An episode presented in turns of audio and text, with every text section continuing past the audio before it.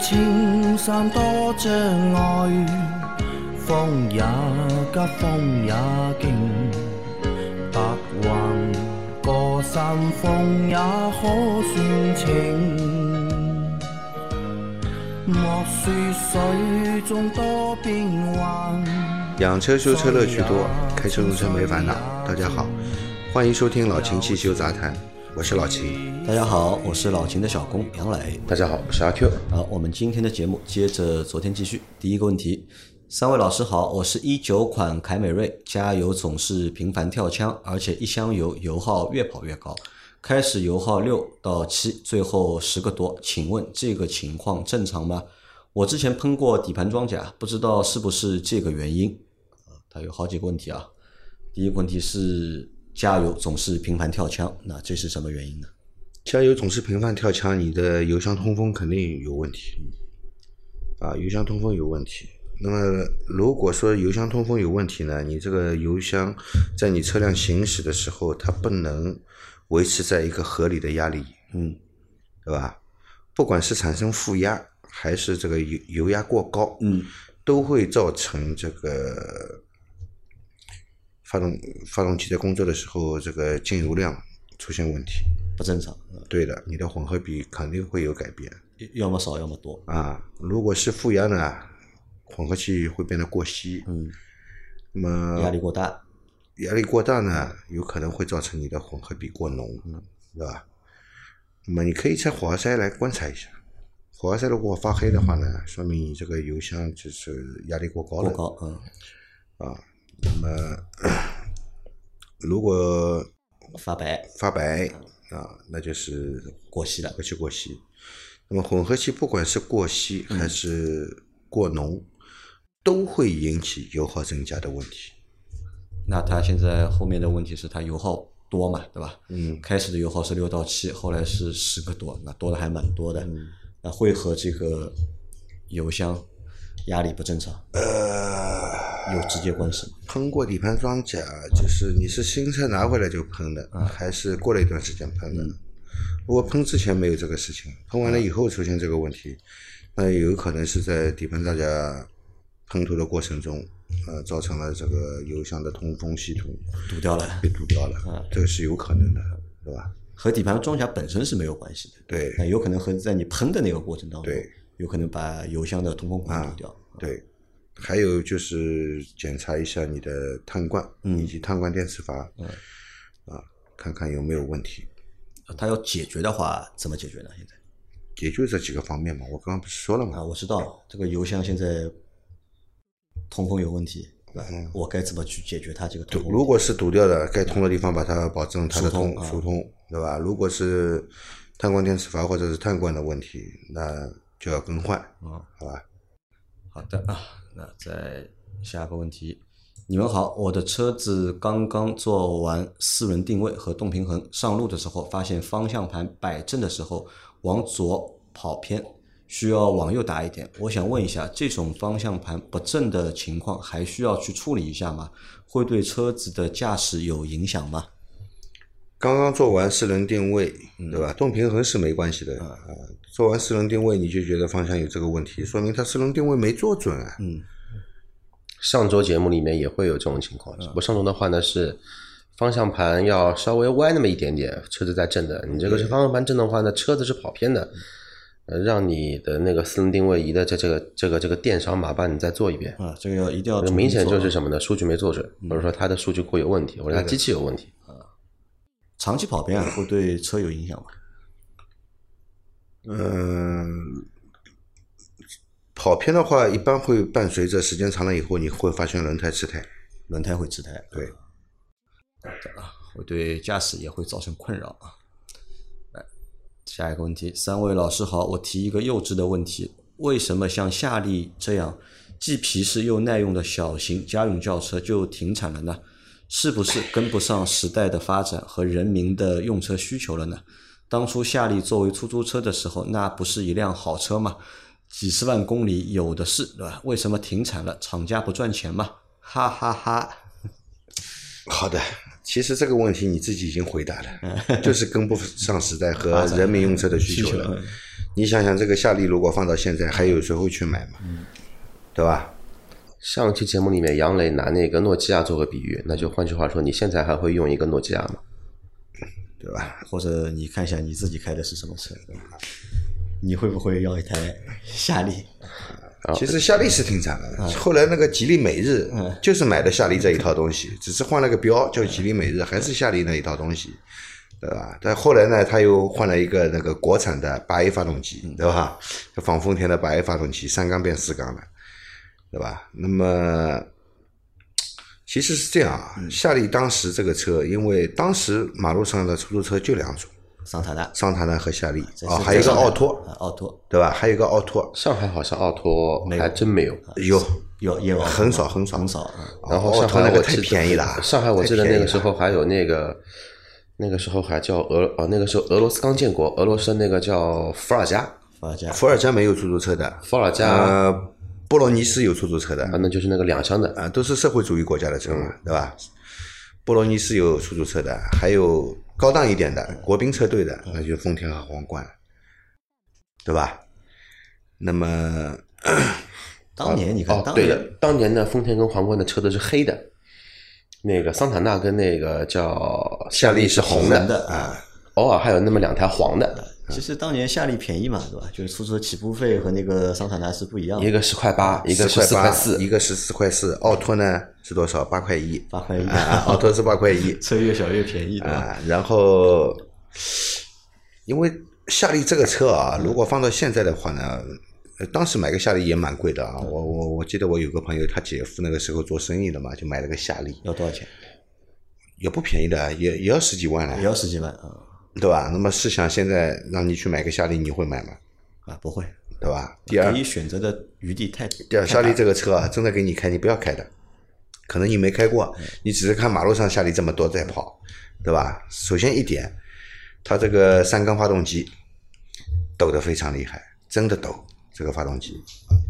然后你车坐在车里面红等红灯怠速的时候啊，这个就是一直在抖，一直在抖，一直在抖。第二呢，开了空调呢，这个车跑起来是很累很累的，跑不动 啊，跑不动，真的。而且空调三天两头坏，一直要修，对吧？发动机呢也是问题一大堆，老是要修的。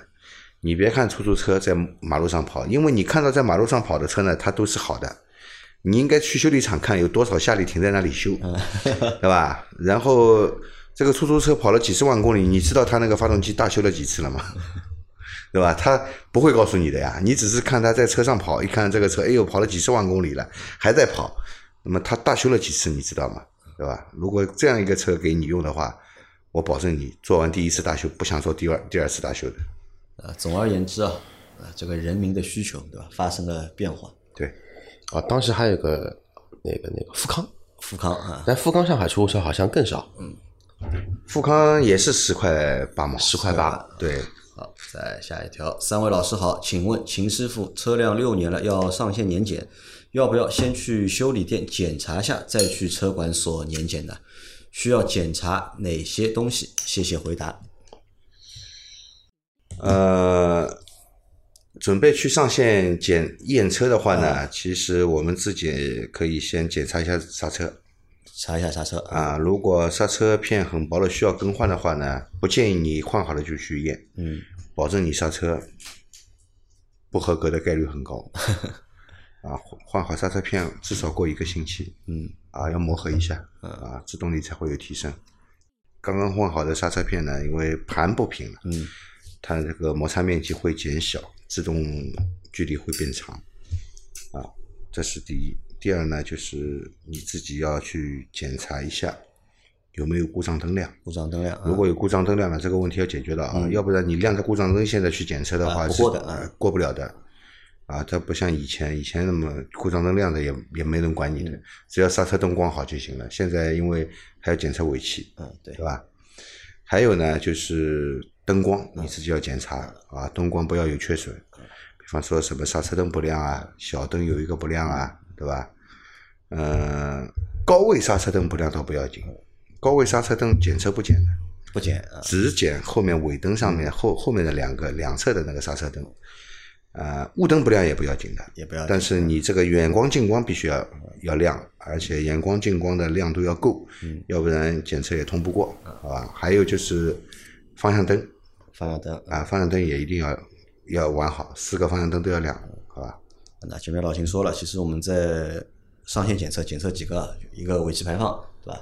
是要检的，然后行车电脑有没有故障，它也要检测，然后制动系统它要检测，还有就是灯光系统，对它也要检测对。那除了这些之外呢，还有一个东西是这样的，你那个三角牌啊，哎，三角牌一定要带好，你要带着的，因为啊到时候它会让你把三角牌拿出来的。对的而且我知道有的地区啊，它还要灭火器。啊，对的，还有你有灭火器，对吧？你没有灭火器的话，它会当场让你买一个。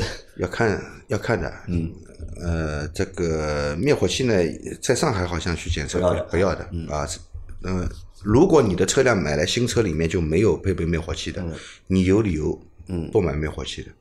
这现在不是强制的，嗯，好吧？如果是强制的话呢，新车出厂就会配好灭火器。像以前上海检测也要灭灭火器的，但是那个时候你买回来的新车，它都有一个灭火器配配好的，啊，比如桑塔纳，后面有一个很大的一个桑塔纳的铁的灭火器器装在哪里的知道吧？不知道驾驶员座椅下面啊手一伸就拿到可以拿到啊。还有啊，还要注意，如果是需要灭火器的话，看一下灭火器的那个有效时间有效期，因为 灭火器是有有效期的啊，过了这个有效期也是没有用的，好吧？那这个就是车检对吧？就要去检查这些东西，你就自己检查的话，就看一下这些东西。尾气的话，自己能够判断吧？这个判断不了吧？判断不了，除非你靠闻味道是没有用的，对吧哎，？除非你那个味道非常刺激，辣眼睛，那个尾尾气你不要去讲了，肯定过不了的，肯定过不了对吧嗯？还有这个排气管后面一直在突突突冒黑烟的嗯，那个也是过不了的。你把这个问题先解决掉，不要到时候去喷一鼻子灰回来再修，对吧？心情很不好，对吧？尾气的话，只能这么说吧。你到验车场，不管你远近，先让车子跑个十几公里，把车子三出来跑热了之后再去检，对，不要早上起来这样上车的话，它效果会好，吧对排放的就是它过滤的就会好一点。对，好的啊，再下一条，秦大师在吗？昨天下大雨，车停的地方有点低啊，车没过，呃，车呃水没过了前雾灯，车厢内的垫子湿了，网上没事，需要拆下垫子晒干嘛？不拆自然干行不行？肯定要排水。不拆啊，不拆嘛，你就等着车子里面长出来小蘑菇。小蘑菇呢，一般是不会长的，对吧？一股霉味是逃不掉的。但是我跟你说，不拆后果很严重啊！你的气囊电脑板在下面，在下面，你的车身电脑板要看车型的，有可能也在下面。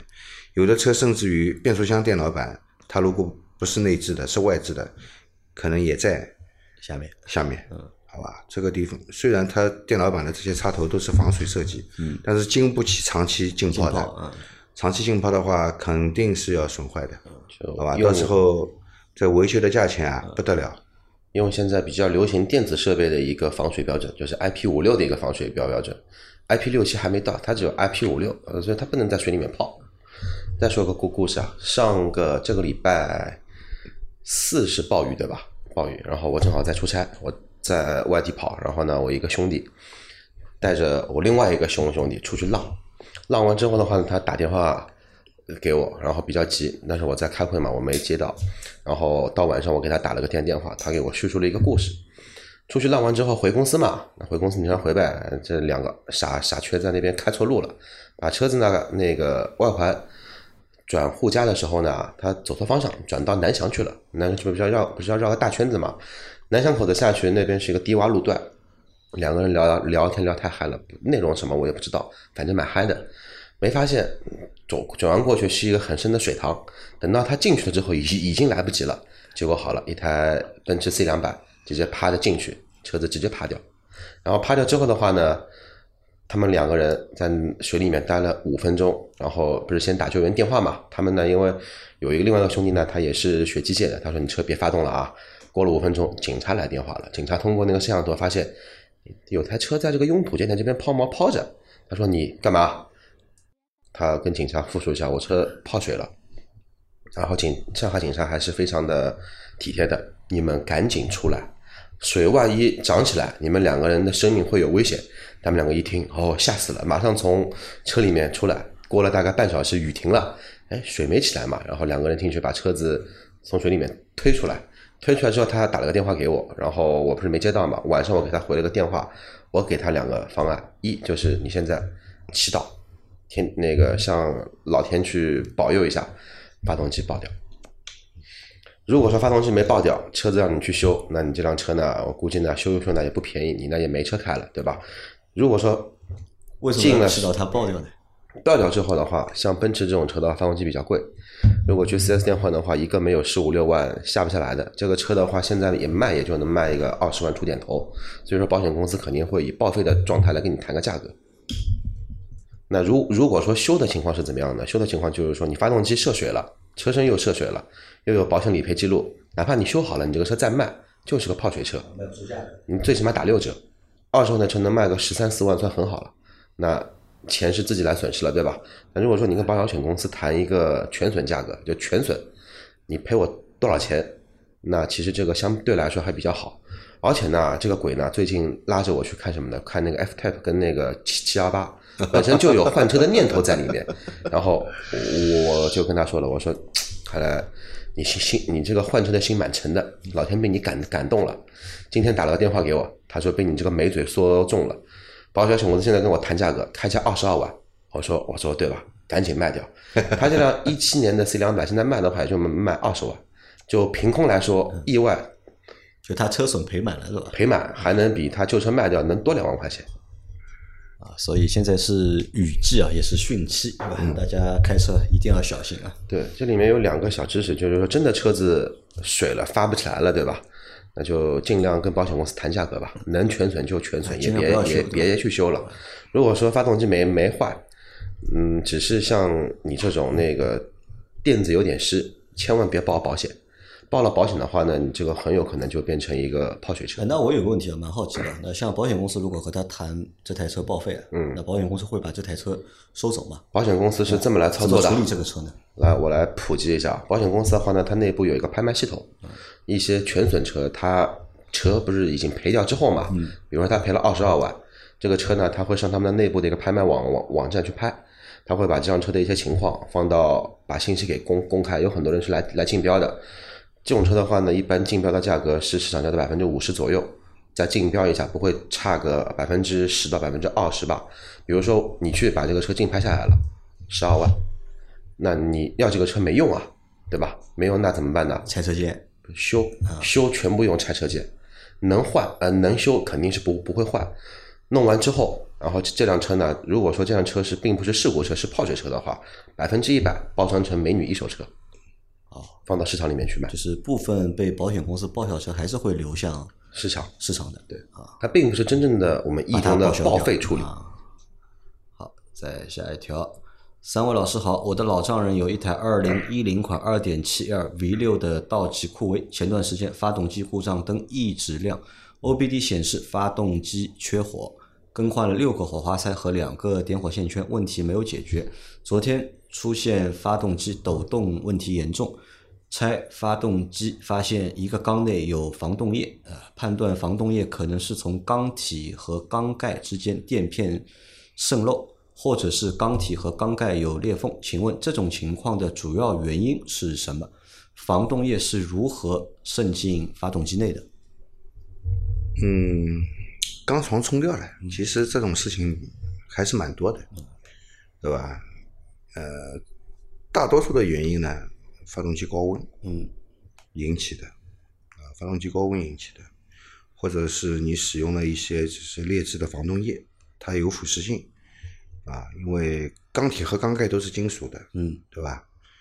那么钢垫呢，现在大多数钢垫也都是金属的，但是不不一定你的钢垫就是金属的，对吧？会造成一个这样的问题。那像你们经常说到这个钢床冲掉了这个词啊，就钢床冲掉到底是什么意思？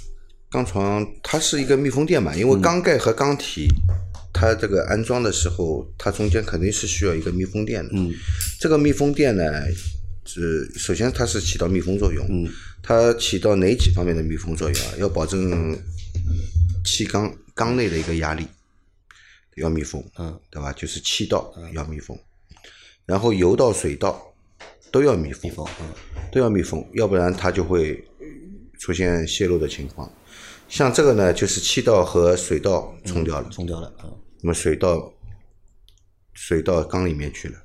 但是真的你这个刚刚开始发起来的时候呢，其实这个水温还没上来，整个水循环系统里面、冷却系统里面压力还没还没有上来，这个时候呢，气会往水里面跑。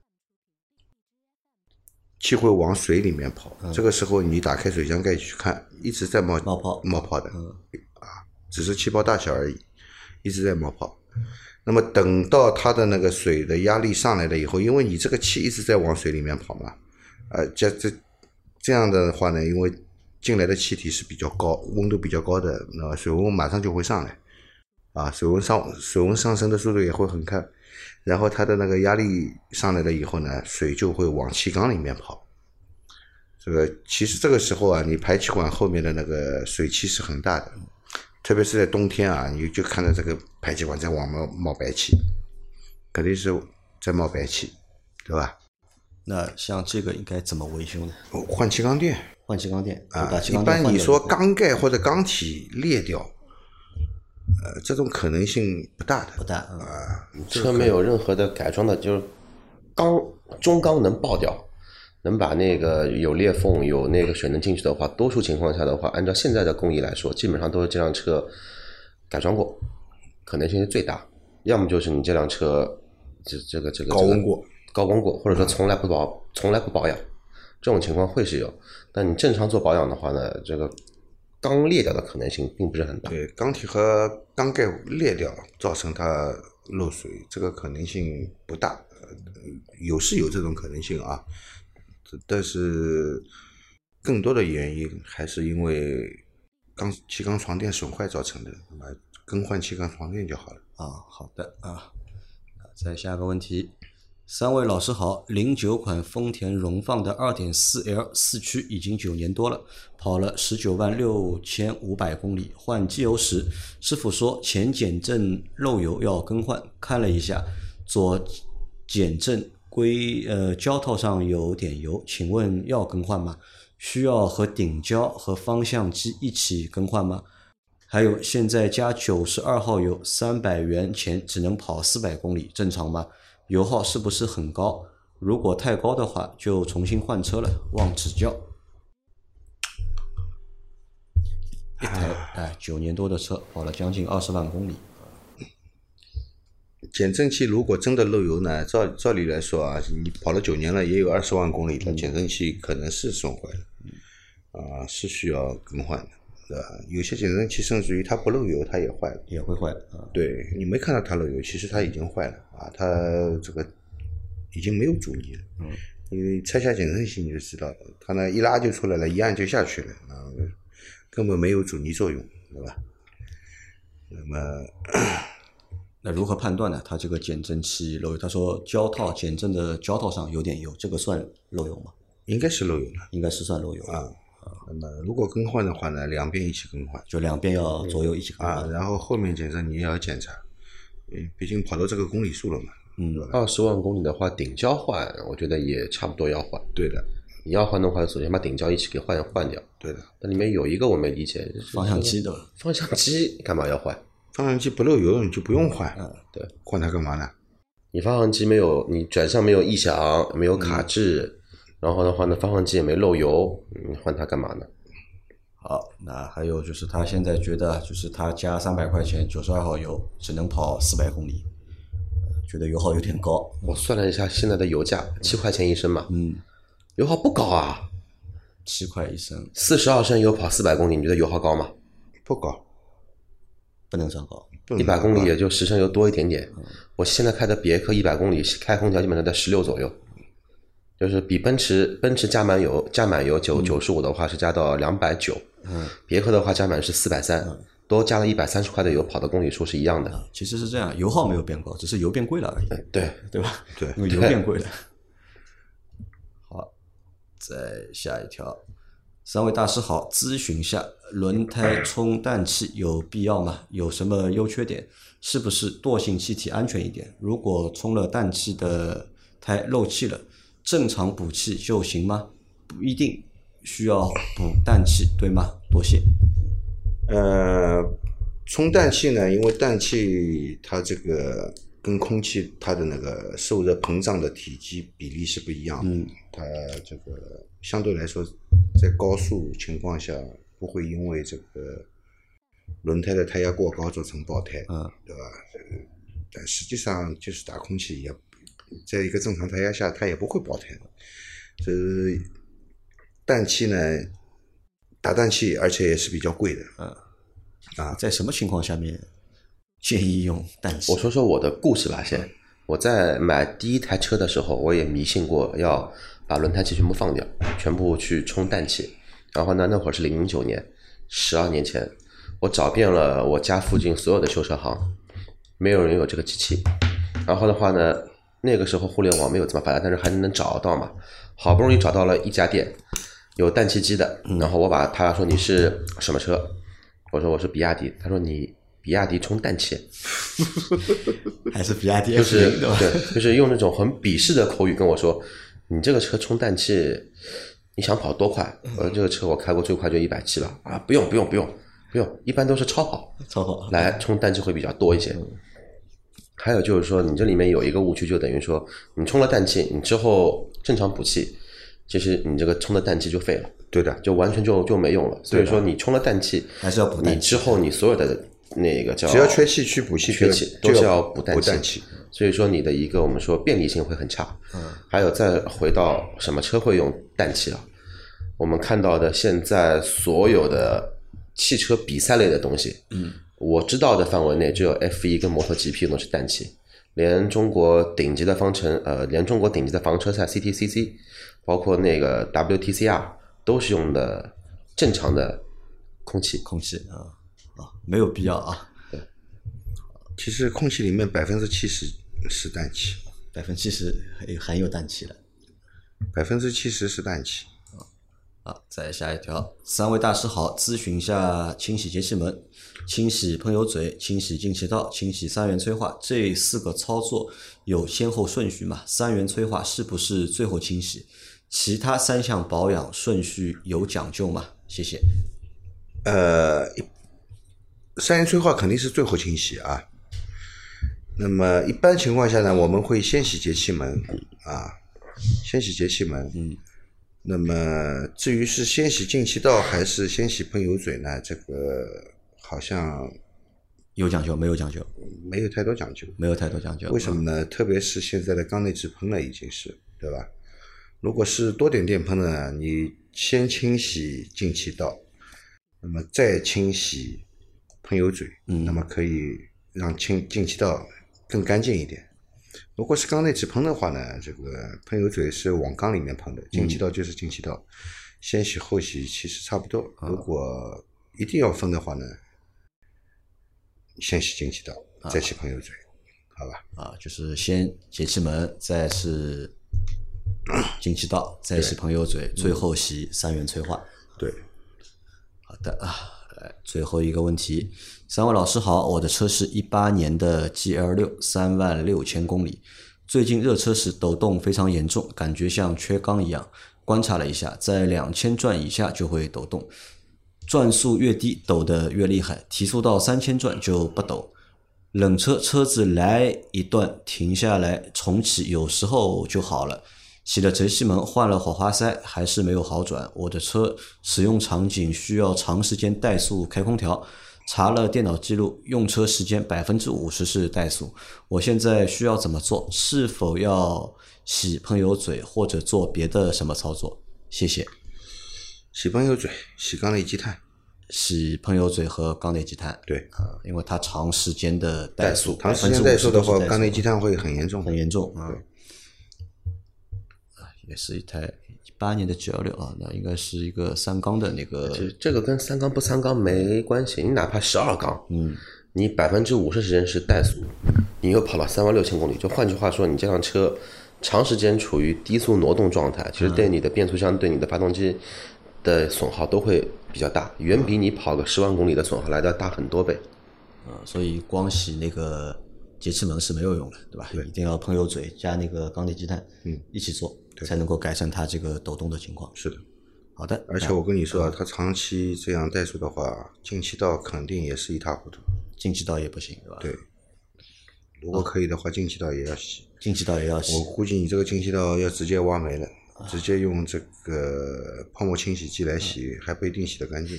我差点说用工兵铲 就进气道、喷油嘴，还有缸内积碳，对，三个都要去做。好，那我们今天的节目就先到这里。大家有任何关于养车、用车、修车的问题，可以留言在我们节目最新一期的下方，我们会在下周的节目里面一一给大家解答。我们明天再见，拜拜。拜拜。拜拜。